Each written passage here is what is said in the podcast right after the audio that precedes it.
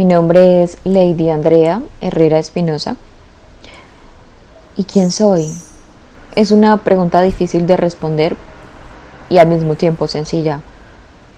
No soy nadie en particular, por eso puedo ser cualquiera dentro de todas las que puedo llegar a ser. Actualmente soy deportista de pole sport, un deporte que pues me mueve, me transforma, me apasiona y que además em, se ha convertido en una llave también para abrir muchas puertas hacia el exterior como hacia el interior.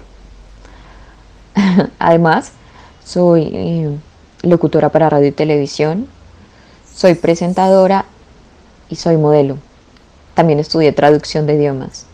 Pero todo esto que aquí comento es lo que realizo o lo que he realizado en algún momento de mi vida. No sé qué puede hacer más adelante, por eso digo que realmente no hay una manera de definirse más que un campo de posibilidades, o así lo veo yo. ¿Qué veo? Bueno, podría fácilmente decir que no veo nada.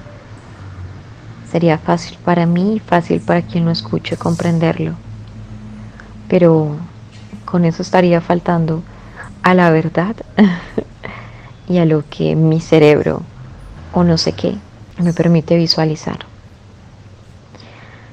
Veo muchas luces, es eh, lo que siempre es constante, a veces blancas, a veces muy psicodélicas, a veces muy notorias y a veces tan imperceptibles que viven ignoradas. Y no estoy hablando metafóricamente, es literal lo que yo veo.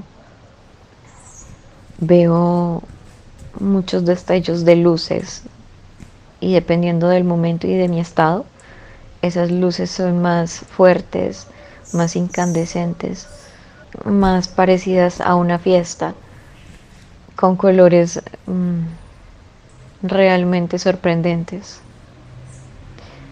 Y eso es lo que yo veo fisiológicamente hablando. Pero adicionalmente, a través de esos colores siempre se van permeando las imágenes que siempre están presentes en mi campo visual.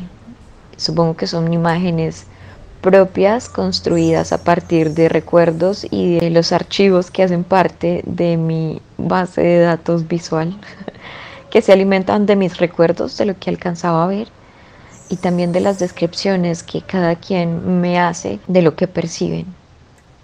Y los espacios que queden en blanco, muchos se quedarán en blanco y otros los rellenaré con lo que mi creatividad a bien tenga ahí poner. Eso es lo que yo veo.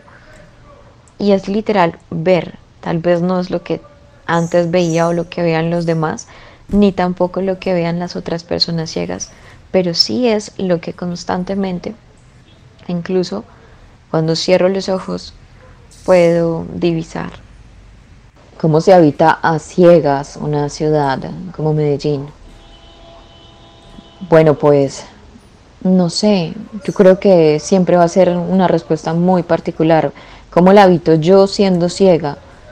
Algunos días con agrado, otros días con molestia, algunos días con gratitud y otros con desdén. Y la diferencia realmente no la hace la ciudad ni la estructura, porque esa generalmente no cambia. Entonces, si la estructura no cambia, lo que cambia es mi manera de percibirlo de percibir lo que en un momento es un obstáculo y lo que en otro es de pronto un reto que invita a explorar las habilidades que uno tiene para superarlo. Esta ciudad, habitarla para mí ha sido la posibilidad de reconocerme y a, abrazarme siendo la que soy. Aquí aprendí a, a ser una persona ciega. Aquí me entrené para hacerlo en todos los sentidos. Y aquí me he sentido desagradada de ser una persona ciega y también me he sentido abrazada, siendo, más allá de si veo o no veo. Entonces creo que cómo se habita a ciegas esta ciudad, eh, pues permitiéndose explorarla y permitiéndose sentir lo que cada exploración de esas genere.